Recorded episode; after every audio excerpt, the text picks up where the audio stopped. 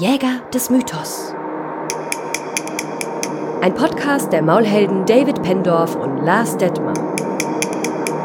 Hallo Lars. Hallo Dave. Jetzt sind wir wieder in altbekannten Räumlichkeiten. Wir sind in altbekannten Räumlichkeiten. Das ist sehr schön. Umzingelt von waffentragenden Menschen, Ja. die noch immer uns dazu zwingen, vor Mikrofonen zu sitzen und hineinzusprechen. Hilfe. Ja, Wie sind wir denn eigentlich hierher gekommen?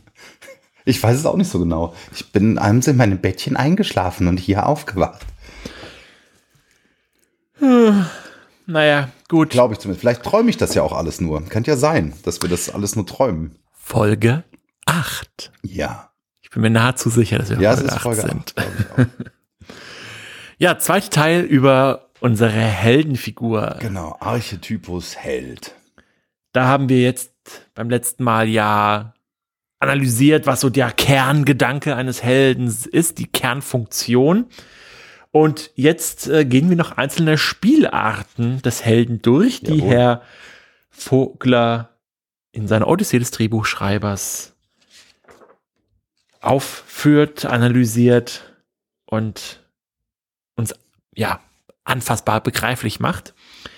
Und am Ende nennt er noch mal welche, dass es noch viel, viel mehr gibt.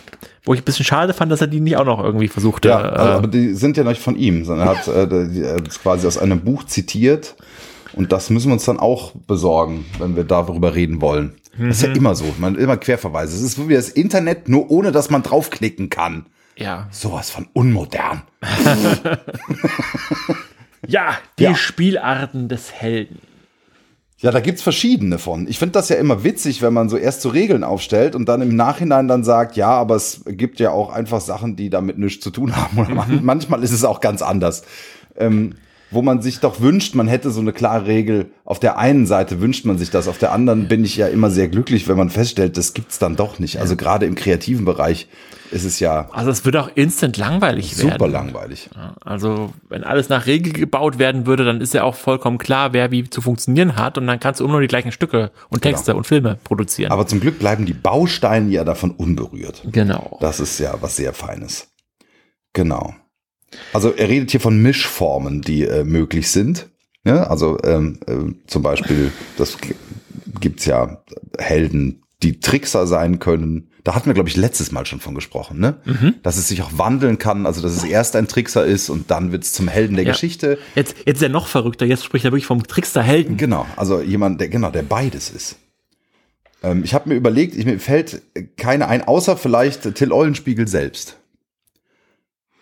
Der ist ja also ein äh, totaler Trickser und ist auch natürlich irgendwie auch Held seiner eigenen Geschichte.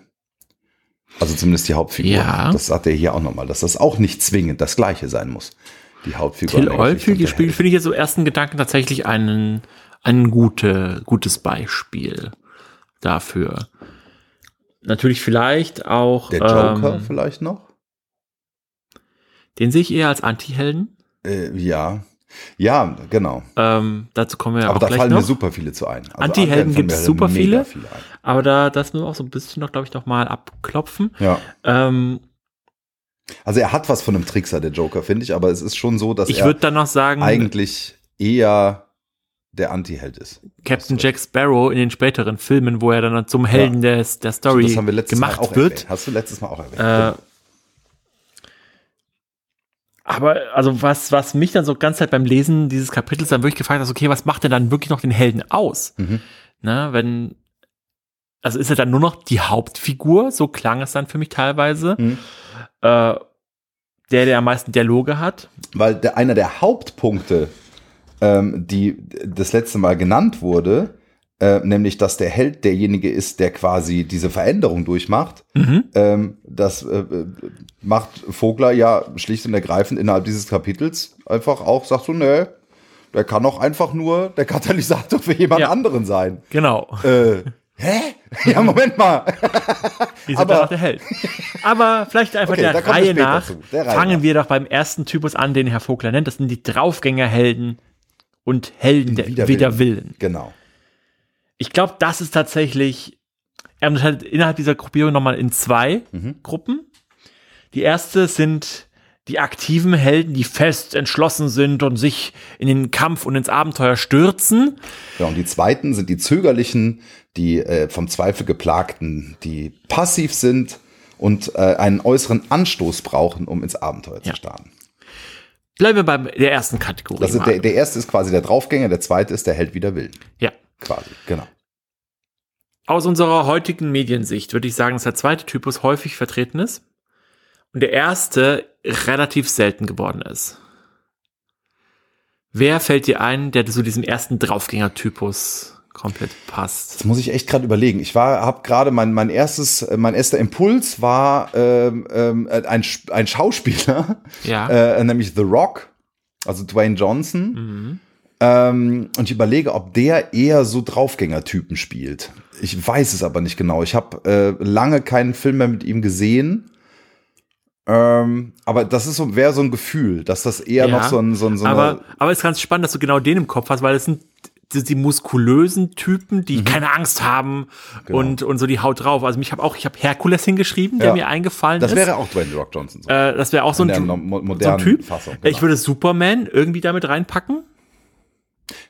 Ja, wobei Superman äh, ist, weiß ich nicht, ist der nicht immer eher, also ja, bei Superman finde ich schwierig, weil Superman ist ja so eine hohe Heldenfigur, der muss ja nicht draufgängerisch sein, sondern der, der äh, ist einfach der Einzige, der Atomschläge und sowas irgendwie lösen kann. Mhm. Aber das also macht doch immer aus. gerufen. Also es ist aus seiner Sicht natürlich nicht draufgängerisch, weil er nicht Ja. in Gefahr ist. Ja. Aber aus, aus der Sicht des Normalsterblichen ja schon.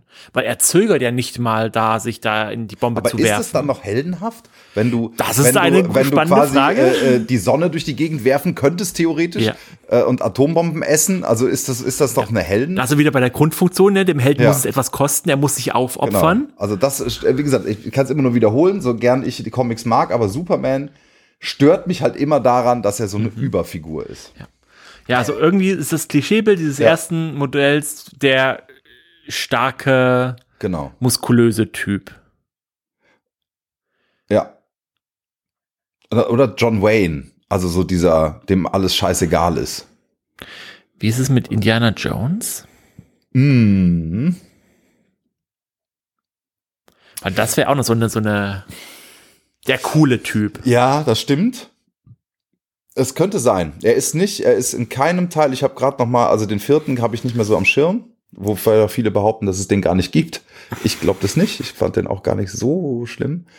Aber er ist nie, wird nie überrumpelt von dem, sondern er sucht immer aktiv. Ne? Also er ist schon Mhm. der, der Antreibende. Er ist schon der, der Ja. in das Abenteuer aktiv reingeht. Er geht Genau. in den Tempel rein. und holt da den Schatz raus. Ja. ja dann würde ich sagen, das ist schon auch ein Draufgänger. Ja. Also gerade so Helden der 80er und 90er. So, die sind eher so die, die Draufgänger. Auch Schwarzenegger hat super viele von diesen Figuren gespielt. Mhm. So, ähm, wenn ich jetzt an, was, was gibt's denn da? Also der Terminator nehmen wir mal da raus, der ist ja völlig auf der anderen- Böse? Der ist genau, der ist der Böse. Ähm, aber Conan zum Beispiel, Genau, aber ist auch Ne? so eine Herkules-Figur. genau, ist auch so eine Herkules-Figur. Oder, oder, ähm, He-Man. ja. der ja hoffentlich äh, ein, ein Revival bekommt jetzt. Ja, habe ich heute Morgen auch gehört. Ich bin ein äh, ganz großer Fan. okay, gehen wir direkt zum zweiten Typ Genau. über. Ich glaube, Das das ist der erste Typ. zweifelnde Typ. Ähm, Und ich glaube, das ist der gängige Typ heutzutage. Weil mit dem kann man sich, glaube ich, sehr, sehr gut identifizieren. Mhm. Ja, er, also also so ein Komödientyp auch, ne? Also so ein, so ein Typ, der, äh, der so eher so in etwas hineingezogen wird. Ah, Auch. Auch. Also, Also aber würde so ich, unter, würd ich unter die sympathische. Hangover sehe ich als, als, ah, Moment, jetzt, Moment, jetzt muss ich kurz überlegen, dass ich es vertausche. Es gab ja, Das sind so diese, diese Gruppe von Männern, die irgendwie äh, auf Drogen in äh, genau, den habe ich nicht gesehen. Ah. Äh, ich habe, ähm, Hancock hatte ich gerade im Kopf. Ah, Ich Hancock, nee, das, ist ja das, ist, das äh, genau. Ähm, nee, ich habe eher, denk so an, an Spider-Man zum Beispiel. So die, die klassische Ja, Origin-Sache. stimmt, okay. So, Ja. ha, dir passiert irgendwas, so, hahaha, ich will das aber noch gar nicht. Es und kommt jetzt auf muss den ich. Spider-Man an. Es kommt sehr auf den Spider-Man an. Also Ja. ich, Also es Äh. gibt zum Beispiel bei dem Amazing Spider-Man, Wie man es umsetzt? ähm, genau, da hat mich das nämlich geärgert. Ich habe mich, äh, fand das sehr cool von Raimi. Ich meine, gut, normalerweise sind äh, Origin Stories irgendwann öde, weil man sie zum hundertsten Mal sieht, siehe Batman. Ähm, aber da fand ich es gut, weil da hatte er nämlich genau das, was du gerade sagst. Äh, ich habe irgendwie Superkräfte und krass und was passiert denn hier gerade mit mir? Und Andrew Garfield, Spider-Man, äh, ist nach zwei Sekunden äh, durch die. Gegend und hat sich gefreut wie ein kleines Kind. Ja. Ähm, der war eher Typ 1. Mhm. Aber, Aber eigentlich von seiner der- Figur der her ist neueste- Spider-Man ja so der Super-Nerd, ne? Der also so einfach Ja. der intelligenteste, einer der intelligentesten Menschen der Welt, glaube ich. Er ist auf, ja, doch, er ist schon. Ähm, genau, eher so der, der, der eigentlich Wissenschaftler, der so Mhm. vor sich hin brütet und lustige Gimmicks erfindet und dann wird er plötzlich gebissen und zack. Oder der, jetzt habe ich hier den Namen vergessen, aus Dirk Gently. Unser Elijah Wood. Ja. Junge. Das ist auch so dieser Ja, zögerliche Held, der reingezogen wird in äh, ganz Akimbo, was wir auch schon mal zitiert haben. Großartiger Film. Hast du inzwischen gesehen? Ja. Du inzwischen gesehen? er ist großartig. ist genau nach meinem Geschmack. äh, ne, das, Ja. da wird er ja auch gezwungen. Ja. Ähm, so, ja, und ich glaube irgendwie, das ist auch, oder für mich persönlich zumindest, die spannendste Spielart. Ja, Als also ich finde sie auch. Ich finde sie auch spannender, weil das andere ist halt, äh, ähm, also entweder ist es, du brauchst halt eine Figur wie The Rock, ja, also einen Typen, wo du, den du schon visuell ansiehst, dass das, äh, dass er das irgendwie packt. Es, witzig ist es natürlich, wenn es jemand ist, der draufgängerisch ist und es einfach nicht hinkriegt und der kriegt dann einfach die Moppe voll. Also, da sind wir aber dann. aber dann äh, ist es keine Heldenfigur da, mehr da, vielleicht. dann würde ich äh, zum Katalysator kommen. Ja. Das, das finde ich, äh, das, das schwamm mal auf, weil das finde ich ist eine Ja. äh, Eigenschaft des Katalysators. Aber äh, es gibt ja nur die Möglichkeit. Also entweder er ist äh, ein Draufgänger, da muss er aber auch ähm, äh, damit dealen können, was auf ihn zukommt. Mhm. Ne? Äh, ähm, genau. Und dann äh, ist es halt eine Herkules-Figur, irgendwas Gottgleiches, irgendwie Ja. jemand, mit dem man sich besser nicht anlegt. aber also ist John Wick ein Draufgänger? doch, ja. Ich würde schon sagen. Weil er ist ja eigentlich auch, wird, äh, es, also er ist definitiv nicht zögerlich und von Zweifeln geplagt. Mhm. Ähm, wollte aber aufhören. Ist das auch eine Kategorie? Also wenn jemand sagt, ich äh, habe mal, jetzt kommt ein neuer Film ins Kino, der mich total interessiert, Nobody, äh, wo es offensichtlich auch so eine ähnliche Sache von den Produzenten von John Wick, wenn ich mich richtig erinnere, ähm, wo es um so einen Average Day Guy äh, äh, augenscheinlich geht mit mit Familie, der irgendwie äh, wohl ein dunkles Geheimnis hat. Zumindest erscheint das der Trailer zu verraten, der wohl irgendwann mal für eine Mafia oder irgendeine große Organisation cleaner war oder so und den sie jetzt auch, äh, der das nicht mehr aushält, Familienleben zu haben und dann mal auf die, äh, auf die Kacke hauen muss nochmal. Ähm, also ist das so eine Kategorie, wo man sagt, es ist eigentlich vom Typ her eher Draufgänger, aber dadurch, dass er sich entschieden hat, damit aufzuhören, Ich würde sagen, er ist eine Draufgänger-Kategorie. ja, aber es wird versucht, das Defizit des Draufgängers zu, zu ähm, auszugleichen, was nicht wirklich funktioniert. Das ist ja, es ist ja auch komplett bescheuert. Denn du hast meinen Hund umgebracht, also fange ich jetzt wieder an. Na, Also die, die ganze Begründung, wa- was das alles lostritt, funktioniert ja nicht wirklich, sondern ist ja schon also eher für mich als Hundebesitzer schon. mit, ist ja schon mit so einem, eher mit einem Augenzwinkern. Ja, ja, na klar. Ähm, weil das große Problem, weswegen ich natürlich auch die, die, die, äh, die, die Helden wider Willen spannender finde, ist, weil sie die gefühlt tiefere, emotionale, Ja. vielschichtigere Persönlichkeiten sind. Ne? Äh, ein Herkules ist vor allem eins, muskulös Hm.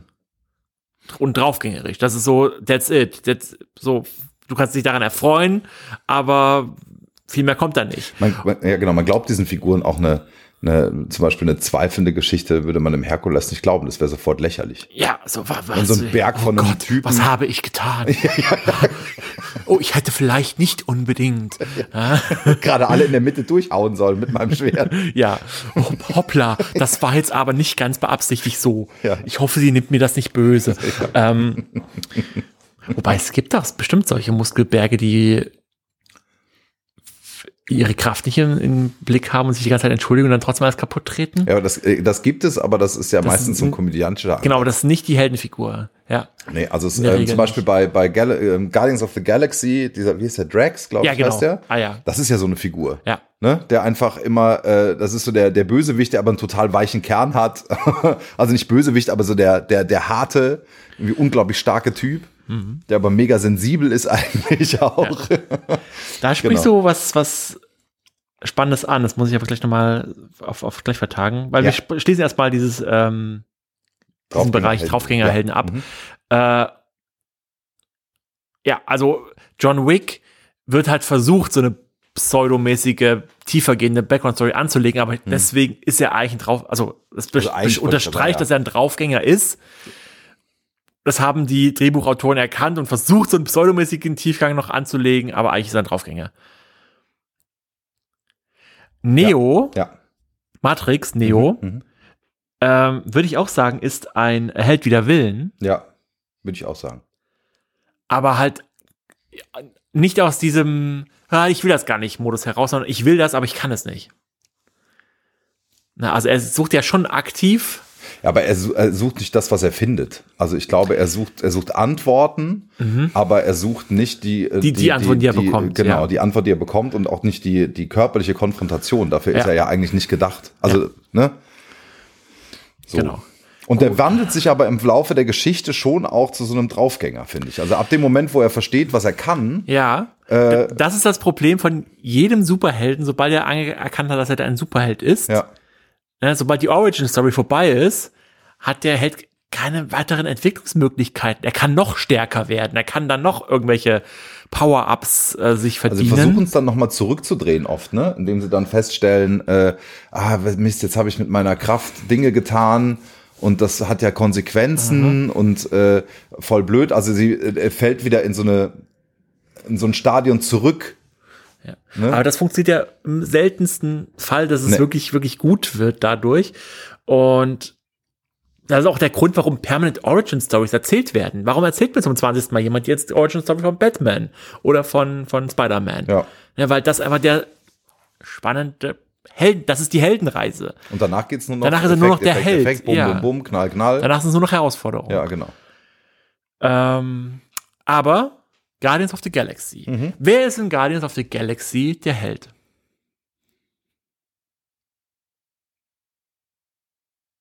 Das ist eine gar nicht so leicht zu beantwortende Frage. Also, ähm, meine, die, die spontane Impulsantwort wäre Star-Lord. Aber das glaube ich, Würde ich auch sagen. ja. Ähm, also gerade im ersten Teil auf jeden Fall. Weil man so ein bisschen auch seine Origin noch mitbekommt und er ja irgendwie offensichtlich nicht immer äh, der, der Tausendsasser ist und äh, weil das auch ein total, für mich ein totaler Bruch war. Ne, zwischen diesem kleinen Jungen, der seine Mutter verliert, äh, auf so eine richtig fiese und ekelhafte Art und Weise. Äh, sowas wie, äh, ähm, äh, nimm meine Hand, nee, mach ich nicht. So, ähm, sowas war das doch, ne? Also so Mhm. richtig, sowas, was man nicht mehr ganz machen kann.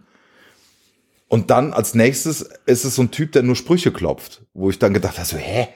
Was ist in der Zwischenzeit mit dem Typen passiert?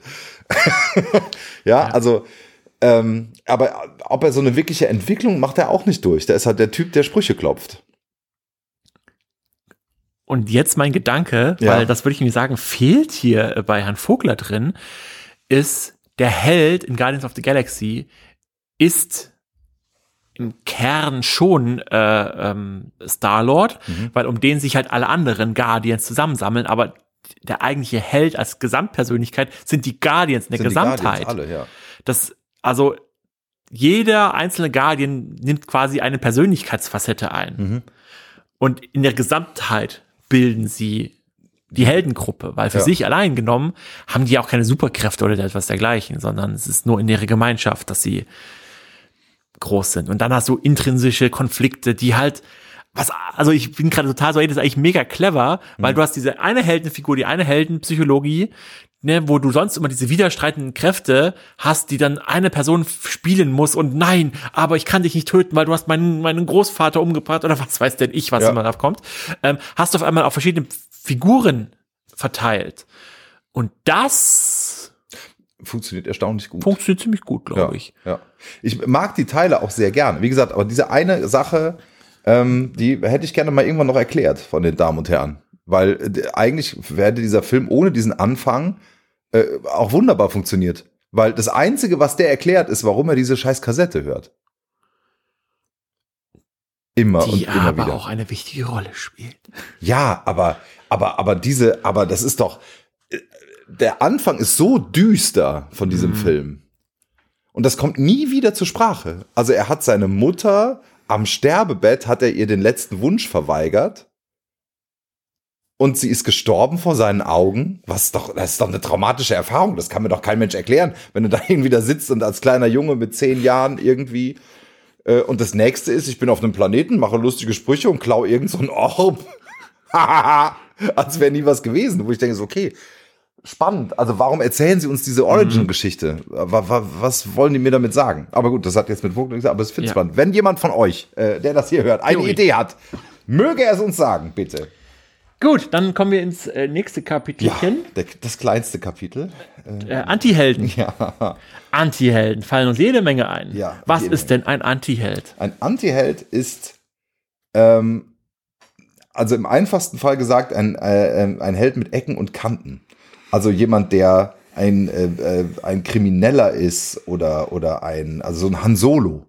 Ne? Also so ein, so ein Schmuggler oder ein Robin Hood oder so. Also jemand, der eigentlich Dinge tut, die eine strahlende Heldenfigur nicht tun würde, der eigentlich auf der nicht so guten Seite des Gesetzes steht oder ähm, und der dann quasi zum Helden der Geschichte wird. Um das mal so zu sagen. Auch wenn ich äh, deiner Erklärung vollkommen zustimme, Ja. würde ich die Beispiele, die du genannt hast, in Frage stellen.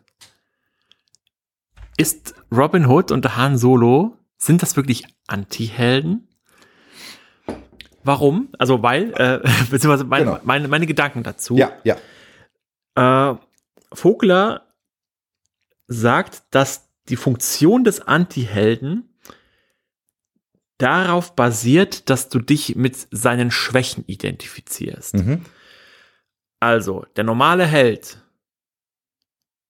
ist dadurch eine Identifikationsfigur, weil seine moralischen Werte, seine, seine Dinge, für die er kämpft, für die er steht, die er bereit ist aufzuopfern, dass das halt als ein positiver Wert angesehen ist, so dass man sich denkt, so, ach, so wäre ich auch gern.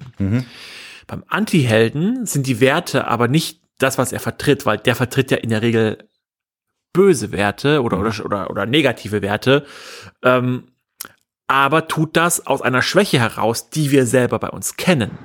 Und für diese Schwäche ist es okay zu sagen, ja, hey, ich verstehe, ich, ich weiß, wie du da hinkommst und so. Und Robin Hood oder auch Han Solo handeln ja die- zwar für das, was sie tun, negativ, aber eigentlich aus positiven Motiven. Ah, Han Solo ist ja schon einfach Schmuggler. Dann bleiben wir bei Robin Hood, ja. also Robin Hood, Robin Hood. Robin Hood äh, äh, ist Dieb. Also ich war, wirklich verwundert, dass Robin Hood eher von Vogler genannt wird Ja. als, als Anti-Held. Also für mich ergab das total Sinn, weil ich halt gedacht habe, okay, er ist, ähm, äh, es steht zwar hier, dass er äh, quasi, wir, steht, ich zitiere mal, wir neigen dazu, uns mit solchen Außenseitern zu identifizieren, weil wir uns eben alle schon mal als Außenseiter gefühlt haben. Aber Robin Hood ist ein Außenseiter, also ist ein Outlaw, ist definitiv jemand, der außerhalb der Gesellschaft steht. ja, Und äh, ähm, ist, ist jemand, also je nach Origin Story, ähm, ein, ein äh, äh, Graf oder ein, ein Adliger, der sein, sein äh, Hab und Gut verloren hat und jetzt gezwungen ist, quasi äh, im Wald zu leben mit seinen Kumpanen. Also jemand, der völlig vom System ausgespuckt. ausgespuckt wurde. Und das ist, glaube ich, schon was, womit sich Leute identifizieren können. Und der dann hergeht und sagt, so, und jetzt Wurde. Ja, ja, auf Äh, jeden Fall, aber das ist doch nicht das, was du dir als mal um. allererstes über Robin Hood erzählst. Sondern du findest ihn doch cool, weil er das Gute tut, trotzdem. Äh, Ja, aber das klar, ja, aber aber auch weil er weil er so ein Outlaw ist, weil er halt das das Establishment in den Hintern tritt. Mhm. Ist auch wieder, glaube ich, eine Frage der Darstellung. Also ja, genau. Wenn ich also mein Robin Hood ist so die, dieses. Die neueste ähm, Robin Hood-Verfilmung, die ich nicht gesehen habe, sondern nur so ein paar Bilder im Kopf habe, da ist Robin Hood schon relativ düster, wenn ich es gerade so richtig das, erinnere. Ja, es äh, sieht aber so komisch, auch so halb modern aus. Ja, ja. Also da war, wusste ich, ich habe den auch noch nicht gesehen und der Darsteller sieht gut aus. Also das ist für mich Großartig. immer so eine Sache muss ich wirklich sagen, wenn Anti-Heldenfiguren oder äh, so, so, so Outlaw-Typen gut aussehen, dann überlege ich mir immer schon, ob ich den Film sehen will oder ob das ein Film ist, der für 13-jährige mhm. Mädchen gemacht wird äh, und dessen Zielgruppe ich einfach nicht bin. Dieses gut aussehen ist ein guter Punkt, weil ich habe mir als Beispiel Venom aufgeschrieben. Mhm. Das finde ich ist, ein super Beispiel. eindeutig ein ja, Anti-Held, ja. aber auch Tom Hardy, mhm. natürlich die Venom-Kreatur selbst ist unheimlich gruselig, ekelhaft mhm. und, und alles. Aber Tom Hardy an sich als Darsteller ist auch wieder attraktiv. Attraktiv, ja. Aber es gibt für mich einen Unterschied zwischen einem attraktiven und einem, also gut aussehen meine ich, der sieht aus wie Ken von Barbie. Also so, so, so ein äh, äh glatt, glatt rasierter, äh, eigentlich kein eigentlich kein Mann. Ja. Also weißt du, also für mich, ja. äh, wo ich denke, so das ist ein Bubi, das ist so, äh, äh das ist so äh, ähm, Leonardo DiCaprio und äh, Brad Pitt, bevor sie sich Bärte wachsen ließen. Was ich übrigens spannend finde, weil die in dem Moment, wo die anfingen, in Filmen Bärte zu tragen, haben sie coole Rollen gespielt. Davor waren sie immer Mädchenhelden und haben irgendwie äh, den romantischen äh, Clown gegeben und diesen äh, für die Zielgruppe, für die sie damals gestanden haben. Und an dem Moment, äh, ich glaube, bei Leo war es Blood Diamond und äh, bei äh, Brad Pitt kann ich mich nicht mehr erinnern, äh, was es war. Die hatten alle so ein Goatee dann. Also hatten alle so ein, wirklich mhm. so, so ein Bart und dann fingen die an, coole Filme zu machen. Also wenn die männlich werden, ich kaufe einfach keinem Bubi ab, dass er Robin Hood ist. Das glaube ich einfach nicht. Mhm. Sondern das muss jemand sein, der so, der so ein bisschen, ich sage jetzt mal das böse Wort, abgewichst ist. Also der, der irgendwie, was, wo man sieht, der hat was erlebt. Der hat, der hat irgendwie äh, äh, Background, dem, dem glaube ich, dass der im Wald lebt, also im Untergrund und da irgendwie seine Fäden zieht. Das glaube ich halt nicht, wenn der Typ aussieht, als wäre er der, Bar der Ken von Barbie. So, dann denke ich mir, hey, Ken von Barbie, was machst du im Robin Hood-Kostüm? Ich äh, verstehe, was du meinst, aber das ist nicht das, worauf ich hinaus okay. wollte, mhm. sondern meine, meine These wäre jetzt, äh, wenn man einen Anti-Helden hat, mhm. muss er aus heutiger Rezeptionssicht ja. ähm, gut aussehend sein. Und ich meine jetzt gut aussehend im Sinne von verwegener Haut drauf Typ Ah, also gut also aussehen so im Sinne Tom Hardy. Ja. Die Frage ist, fällt uns ein Anti-Held ein, der, der nicht, gut, gut aussieht? Äh, ja. Ah, ja, das ist auch wieder eine Frage. Der war damals, als der Film gedreht wurde, war der noch, äh, glaube ich, Frauenschwarm Nummer eins. Ich denke gerade an Mickey Rourke ähm, in äh, Angel Heart. Den habe ich nicht gesehen. Oh, den musst du unbedingt gucken. Okay. Vielleicht ist der aus der heutigen Sicht auch überhaupt nicht mehr spannend, weil man die Geschichte, so wie sie da erzählt wird, wahrscheinlich schon eine Million Mal gesehen hat mittlerweile. Aber das war für mich einer der Filme, von dem ich nichts wusste, den habe ich gesehen und der hat mich völlig auseinandergenommen als Jugendlicher. Ähm, der nicht so verwegen und gut aussieht, ein Antiheld. Das muss ich echt nachdenken. Also, wenn ich es richtig sehe, sind auch viele Film noir Helden, also der Detektiv, der irgendwie. Aber auch die sehen ihre Trickerei. Genau, also ich habe hab ich auch aufgeschrieben, so ja. der typische der, trinkende Detektiv, der in irgendwelchen H.P. Lovecraft-Romanen dann loszieht, um auf einer Insel das äh, Böse auszutreiben und dabei wahrscheinlich auch sich selber verliert. Aber auch der hat so einen gewissen coolen Charme. So er, er, er trotzdem. Aber kann man denn einen Held erzählen? Also wenn das jetzt der Buckel, der Buckelfips wäre, irgendwie äh, äh, würde man sich das dann noch angucken und lesen? Also ist gerade die Frage, ne? Also Quasimodo. Ist Quasimodo ein Anti-Held? Eher nein. Eher nein. Er ist eher der ein, ein Held wider Willen, mhm. weil er halt moralisch für das Gute steht, aber äußerlich halt missgebildet. Tendenziell das, was man als nicht schön bezeichnet. Ja, ja. Ich überlege, gibt's sowas? Jetzt mal ohne Spaß. Auch nee, also, also auch die ganzen Helden. Ich habe auch Rambo aufgeschrieben zum Beispiel. Also Stallone ist jetzt auch nicht so mhm. der hübscheste. Äh, vielleicht. Aber auch da unterm Strich ist der nicht unattraktiv. Ja. Vielleicht ist das auch, also äh, Schönheit bzw. Attraktivität ist ja auch eine Frage der Zeit, glaube ich. Ja. Und jetzt gerade haben wir ja im Augenblick sind solche. Äh, ähm, da ja. kommen wir gleich noch drauf. Ich habe nämlich gestern Erzähl ich gleich. Ja, ja so, so, so Typen, ähm, die so, die so, so was, die, die Aura des, des Gefährlichen sind ja sowieso gerade mega attraktiv. Ne? Also, oder die Frage ist, ob das nicht auch noch heute ist, ist eigentlich Tiefe. immer schon so, ne? Also eigentlich ist das immer schon so gewesen, glaube ich, dass diese, ja. diese, diese verruchten Typen, dass das immer, also für uns Männer, äh, jetzt mal ganz, jetzt mal Achtung, jetzt wird's kurz sexistisch, weil ich bin ein Kind der 70er, 80er Jahre, äh, ähm, aber das ist so das Bild, was es damals gab. Für die Männer war es so der Typ, den man sehr gerne sein wollte und die Frauen haben alle drauf gestanden. Und ich behaupte ja immer noch, das ist der Typ, den jede Frau will, aber sie will ihn nicht haben. Also, ne? Also keiner will mit dem wirklich zusammen sein, mhm. weil dann hat die nämlich die ganzen negativen Seiten von dem Typen auch an der Backe. Mir ist einer eingefallen. Ja. Deadpool. Aber Deadpool, wenn du, wenn du die Comics meinst, ja. Bei den Filmen, Ryan Reynolds ist zwar hässlich geschminkt, aber, aber es ist immer noch Ryan Reynolds, ja, ne? Ja. Also machen wir uns nichts vor. Ja, aber, aber von der Grundanlage ja, her. Oder Spawn. Ja, das kenne ich, äh, den habe ich nicht gesehen oder gelesen. Ge eher gelesen. Es gibt keine, gibt's eine Verfilmung von Ja, Spawn? es gibt eine, gibt eine Verfilmung von Spawn aus den 90ern, 2000ern. Jetzt darf ich nicht lügen.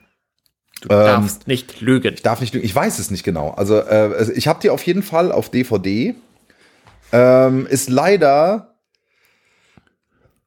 wirkt recht günstig. Ich glaube, die war gar nicht so günstig, die Produktion, mhm. aber sie haben zum Beispiel diesen Mantel von Spawn äh, äh mit CGI gemacht und hatten da, glaube ich, kein Geld für. Das sieht ja. so ein bisschen aus. Erinnerst du dich noch bei, äh, hast du Blade gesehen? Ja. Den ersten Blade, wo sie äh, Steven Dorfs Figur in der Mitte durchteilen, der so hoch geht, mhm. mit diesem ja, Blut, ja. so ungefähr sieht der Mantel aus. Also es ist okay. so, da, das ist so diese. Hätten sie mal äh, besser was anderes gemacht. ja, genau. Hätten sie mal, genau. Äh, ansonsten ist der Film ganz cool mit John Leguizamo als, äh, als Clown und so. Also es ist auch äh, durchaus hochkarätig besetzt. Und ich glaube, der einzige Film mit Michael J. White in einer Hauptrolle, der nicht äh, ein, ein B bis Z-Movie ist. Hm. Aber gut, das führt zu weit. Aber Michael J. White ist auch ein großer muskulöser Typ, aber den würde ich jetzt nicht als besonders attraktiv bezeichnen. Also er spielt in fast allen Filmen sonst Bösewichte. So. Ich weiß nicht, ob der dir was sagt. Ist so ein großer, äh, dunkelhäutiger Typ äh, People of Color, der halt gerne Leute durch Wände tritt in seinen Filmen. Ne, ist Martial Arts Typ. Wahrscheinlich haben sie ihn deswegen genommen, weil er halt Martial. die, die hm? Martial Arts. Martial Arts. Ma Martial, wie, wie spricht man es aus? Martial. Martial Arts. Ich glaube schon. Ja. Äh, ähm, ähm, genau, der äh, wahrscheinlich die Physis hatte, einfach um diese Rolle spielen zu können. Ähm, und äh, ja, ich wüsste nicht, dass er irgendwo noch mal eine, eine positive Rolle gespielt hat. Er hat sonst immer nur die Bösewichte gespielt. Und von daher, den könnte man vielleicht noch am ehesten nehmen, weil das ist zwar Stellen wir also Egal. eigentlich die Gegenthese auf, zu dem, entgegengesetzt zu dem, was Herr Vogler schreibt, weil mhm. Herr Vogler schreibt, der verletzte Antiheld kann der heroische Ritter in seiner zerbeulten Rüstung sein. Mhm. Also der heroische Ritter in zerbeulter Rüstung. Wir haben ja gerade gesagt, okay, eigentlich ist er der zerbeulte Ritter in, in glänzender Rüstung. Ja. Oder, oder. Ich verstehe auch sein Bild nicht. Also, wo das ein Antiheld sein soll. Ja. Also, außer er meint nämlich diese Robin Hood-Typen. Mhm. Das heißt, der, der ehemals strahlender Ritter war, aber mittlerweile äh, halt so richtig abgefuckt ist. So ein Raubritter halt vielleicht, ne? Also der mittlerweile von, von, äh, ähm, von Raub und Plünderung leben muss, weil ihm nichts anderes übrig bleibt. Ähm, wenn er den Typen meint, dann gebe ich ihm wieder recht. Ja. Dann ein spannender Gedanke, auch immer noch im Anti-Helden-Kapitel, mhm. äh, den er reinbringt, ist, dass er sagt, ein Held kann in der Anti-Helden-Form ähm, eine personifizierte Protest, eine personifizierte Pro, äh, wie heißt das denn? Provokation sein. Mhm. Also Protest schreibt er. Ähm, das fand ich mega spannend. Aber aus einem anderen Grund, als er es schreibt. Okay. wann, wann empfinden wir einen Helden als Protest? Aus heutiger Sicht. Ja, also, wenn er sich irgendwo gegen bestehende Ungerechtigkeiten auflehnt, mhm. eigentlich nicht, weil das ist ja nee, seine Aufgabe. Genau, also es muss ja in der, der, Wahl, wie der Held beschaffen sein, sein. Ja, also. Nicht in dem, was er tut, weil das, was er tut, ist halt heldenhaft. Ja, ja, genau. Und mein Gedanke dazu war, Mhm. dass momentan halt, was ich auch sehr gut finde, super viele Frauenheldenfiguren versucht Ja. werden zu etablieren. Ja. Also ist stimmt. die Wahl mit der Frau als Heldenfigur eine Protestwahl in diesem Sinne. Aber natürlich ist die Frau als so Gewalt kein Anti-Held in der, äh, per se. Ja. Aber das, das fand ich einen spannenden Also Gedanken. ähm, ähm, im Protest in welchem Sinne? Also dass, äh, dass der klassische Heldenfigur männlich ist und es eine äh, ja, gut, Pro Protest halt allgemein gegen, gegen äh, oder, oder für Gendergleichheit etc. Ja. Was und, und auch Frauen, starke Frauenrollen vorzuleben, vorzuze- also finde ich super, super Mega gut. und gut. Und Ja. das wird aber zu super viel Kritik. Ne? Da ist mir eingefallen, Mad Max Fu- Fury Road, der Mhm. neue Mad Max, wo ja nicht Mega. Mad Max die Hauptfigur der Held ist, sondern eigentlich Furiosa. Mhm. Was aber halt so ein bisschen reingeschmuggelt wurde, weil der Film trotzdem Mad Max heißt und dann Ja. kommt aber doch die Feminismuskeule, wenn man es böse nennen möchte. Äh, also ich fand den Film auch mega, mega gut. Mhm. Ähm, aber das hat zu unglaublichen Protesten geführt. Oder die Ghostbuster-Verfilmung mit den vier Damen. Ja. So war der Protest dagegen, weil der Film scheiße war oder weil es vier Damen war.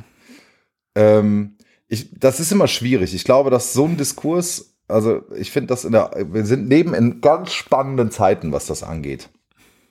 Ähm, und Protest ist ja heute auch nicht mehr Protest. Also früher musstest du mit einem Plakat auf die Straße gehen und musstest dich irgendwie, musstest Gesicht zeigen. Heute findet der Protest ja zu noch, ich behaupte jetzt mal zu 80 bis 90 Prozent im Internet in Foren statt, äh, wo Leute anonym einfach alles haten können, was bei drei nicht am Baum ist. Äh, und das, das Schlimme finde ich ja, dass es ernst genommen wird. Also das ist ja, das ist ja so meine Kritik, also eine der Da, Kritiken an da der gehen heutigen Zeit. Morddrohungen ein und Äh, Beleidigungen. Ja, aber das, also, also, dass man ernst nimmt, was der Mob schreibt. So, da, da, da, da, ich glaube, deswegen sind wir noch nicht in der digitalen Zeit angekommen, weil man noch nicht sagen kann, ah ja, komm.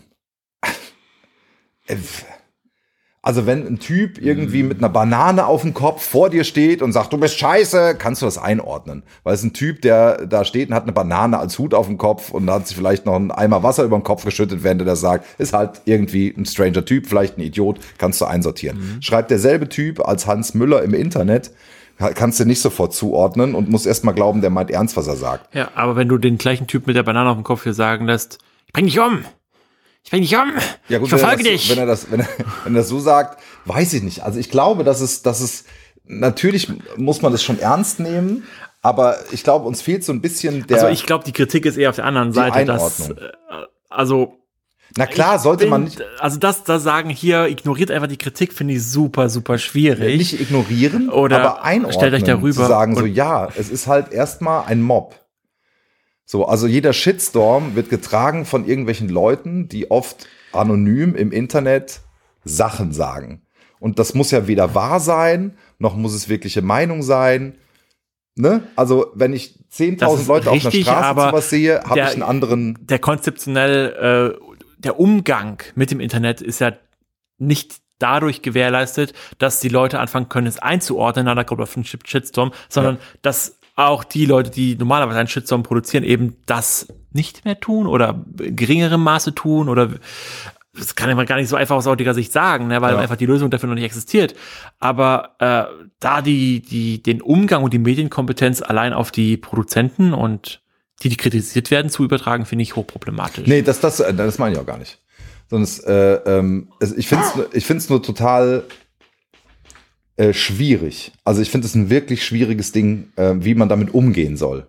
Ne? Also wenn man jetzt irgendwie äh, diese Shitstorm hätte, wo waren wir jetzt nochmal? Verdammt nochmal. Könntet ihr Jungs mir mal weniger das Ding in den Rücken rammen, dann könnte ich besser denken. Wo war ich denn jetzt stehen geblieben? Äh, wie war ich darauf gekommen, auf diesen Shitstorm? Du hattest eben gesagt? Frauen als Ah, Frauen als, genau. Warum äh, äh, äh, die Filme nicht so berühmt? Ghostbusters war das Beispiel. Ähm, also ich fand den Film nicht gut. Ich habe ihn zu Hause, weil ich Ich so fand ihn okay. Bin. Ich fand ihn auch okay, aber ich fand, was mich gestört hat und was, glaube ich, viele Fans auch stört, ist, dass man so ein klares Bild von dem hat, was man bekommt, wenn man Ghostbusters sieht. Und wenn der Film irgendwie anders gehießen hätte und ein anderes, also nicht das Franchise bedient, hätte er genauso gut sein können. Ähm, wenn die jetzt, weiß ich nicht, statt Geister irgendwas anderes gejagt hätten. Aber es, sie haben halt das Franchise genommen und haben es umgedreht und durch einen Wolf gedreht und so. Und man hat nicht bekommen, was man erwartet hat. Ich glaube, das war das große Problem. Als Film an sich ist er ganz witzig. Aber dann ist es ja dann ist es ja wirklich eine Protestaktion. Das, also dann ist es ja wirklich gezielt. Also Kann würde ich sein. sagen, Weiß ich, erfüllt. Kann, ja, kann sein, ja, ja. So. Kann schon Ja. sein. Aber, Äh. äh, aber das ist natürlich klar, dass so ein Protest nicht unbedingt gefallen muss. Also, dass die Leute Nö. dann sagen, ist nicht das, was ich erwartet habe. Deswegen kommt ja jetzt 2000 brr, irgendwann, dieses oder nächstes Jahr, oder ist der schon raus? Ein neuer Ghostbusters-Film raus? Wüsste ich nicht. Ähm, mit ah, diesem jungen Schauspieler, der hat bei Stranger Things mitgespielt und bei S. Ich vergesse immer, wie der heißt. Ja, das weiß Finn, tralala. ich. Mhm. Ich glaube, ich habe das Gesicht vor mir. Aber Genau, ähm, der da mitspielt und wo es auch wieder um die alten Figuren geht. Ich bin mal gespannt. Und Das macht man ja momentan oft, Sachen Mhm. aus den 80er, 90ern wieder aufwärmen irgendwie. Ähm, ja, aber dieser, dieser Ghostbusters-Film, was, also das, diese Mädels fand ich super. Wer mich richtig hart genervt hat, war äh, ähm, hier, wie heißt er? der Thor. Nein. Ja, der doch, der Sekretär, der hat mich richtig hart genervt. Nein, es war, es war großartig, weil das war das umgedrehte Abziehbild der, Absolut. der Sekretärin. Ja, ja, ja. Des, des, der, der attraktiven Sekretärin, die Aber, nichts auf aber ich fand das, fand das so, ich fand das so plakativ. Ja, eben. Also dadurch wu- wurde es ja, Ach, ja, also es muss ja plakativ sein, damit du diese Figur gar nicht erst ernst nimmst. Also das, das muss der, jetzt kommen wir gleich zum Katalysator nochmal äh, dazu, äh, du musst es auch überziehen, damit dass die Leute nicht Gefahr laufen zu glauben, dass du das ernst meinst. aber warum nicht?